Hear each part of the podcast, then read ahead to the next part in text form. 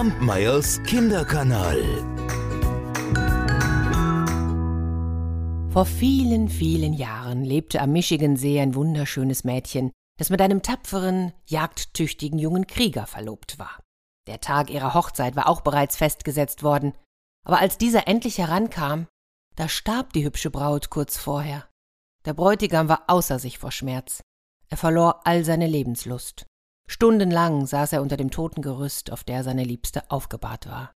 Er aß nicht, er trank nicht, er schlief auch so gut wie gar nicht. Zunächst ließen sie ihn mit seiner Trauer allein. Doch nach einer Weile, da kamen seine Kameraden und Freunde, versuchten ihn abzulenken und meinten, er solle mit ihnen reiten, die Jagd würde seine Gedanken schon zerstreuen. Aber er konnte an nichts anderes denken als an seinen großen Verlust. Nun hatte er einst von den alten Leuten gehört, dass es einen geheimen Pfad gäbe, der zum Land der Seelen führe. Genau dort wollte er hin, und so machte er sich auf den Weg. Er nahm seinen Hund mit und seine Waffen, und als er seinen Wigwam verlassen hatte, da lag rundum alles in Schnee und Eis. Und für eine Weile begegnete ihm nichts weiter Außergewöhnliches. Berge, Täler und Bäume sahen genau so aus wie bei ihm und die Tiere und die Vögel ebenfalls. Je weiter er ging, umso stärker verloren sich die winterlichen Zeichen. Die Sonne wurde kräftiger, der Schnee schmolz, die Bäume bekamen nach und nach grüne Blätter. Und ohne dass er wusste, wie es zuging, stand rings um ihn herum die ganze Natur in herrlichster Frühlingspracht. Die Blumen glänzten in ungeahntem Farbenschmuck, die Vögel erfüllten die Luft mit den herrlichsten Liedern. Und bald, da entdeckte er einen Fußpfad, der ihn durch ein wunderschönes Wäldchen auf eine Anhöhe führte, und dort sah er ein sorgfältig gebautes Wigwam. Ein alter Mann mit schneeweißem Haar kam auf ihn zu. Der junge Krieger sah, dass die Augen leuchteten, dass das Feuer der Jugend darin noch loderte. Der alte Mann lächelte, hieß ihn willkommen. Der Krieger sah einen weiten Mantel um die Schultern des Alten hängen, aus feinsten Tierfellen, und in dessen Hand hielt er einen silberglänzenden Stab. Der junge Mann verbeugte sich und grüßte ehrerbietig. Der Greis lächelte. Ich kenne deinen Wunsch, ich habe dich erwartet. Diejenige, die du suchst, hat sich vorgestern bei mir ausgeruht und neue Kräfte für ihre Reise ins Land der Seelen gesammelt. Das musst du auch tun.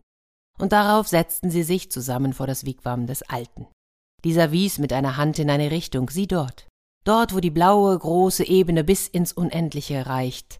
Dort ist das Paradies, die Heimat der Seelen. Hier stehst du an der Grenze. Mein Haus bildet die Eingangspforte. Deinen Körper kannst du nicht mit hineinnehmen, auch deinen Hund und deine Waffen nicht. Ich werde dir alles bis zu deiner Rückkehr treulich aufbewahren. Darauf zog sich der Greis in sein Wigwam zurück, und der junge Mann marschierte weiter.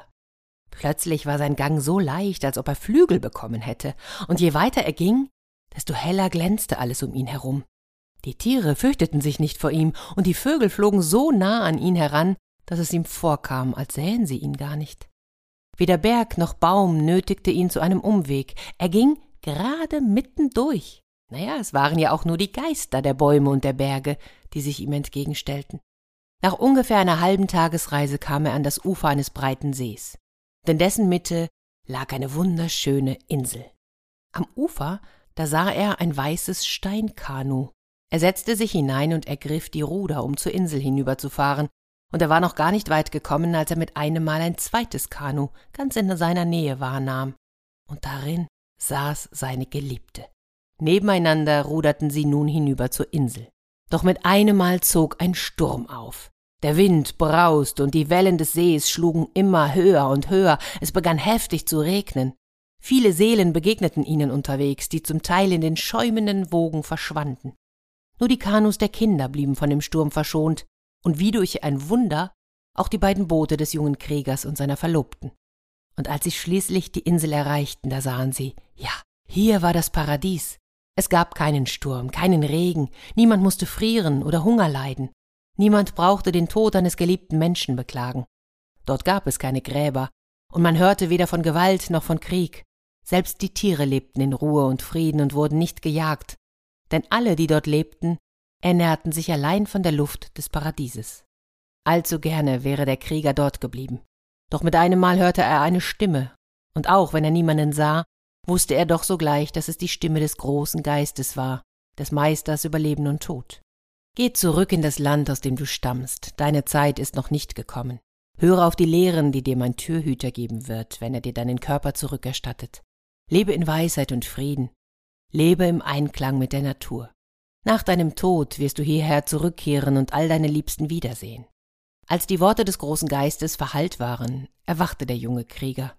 Seine Reise ins Land der Seelen war nur ein schöner Traum gewesen, und doch war ihm plötzlich so viel leichter ums Herz. Seine Trauer war einem inneren Frieden, einer Gewissheit gewichen, und mit einem Mal, da spürte er einen unbändigen Hunger. Kampmeyers Kinderkanal.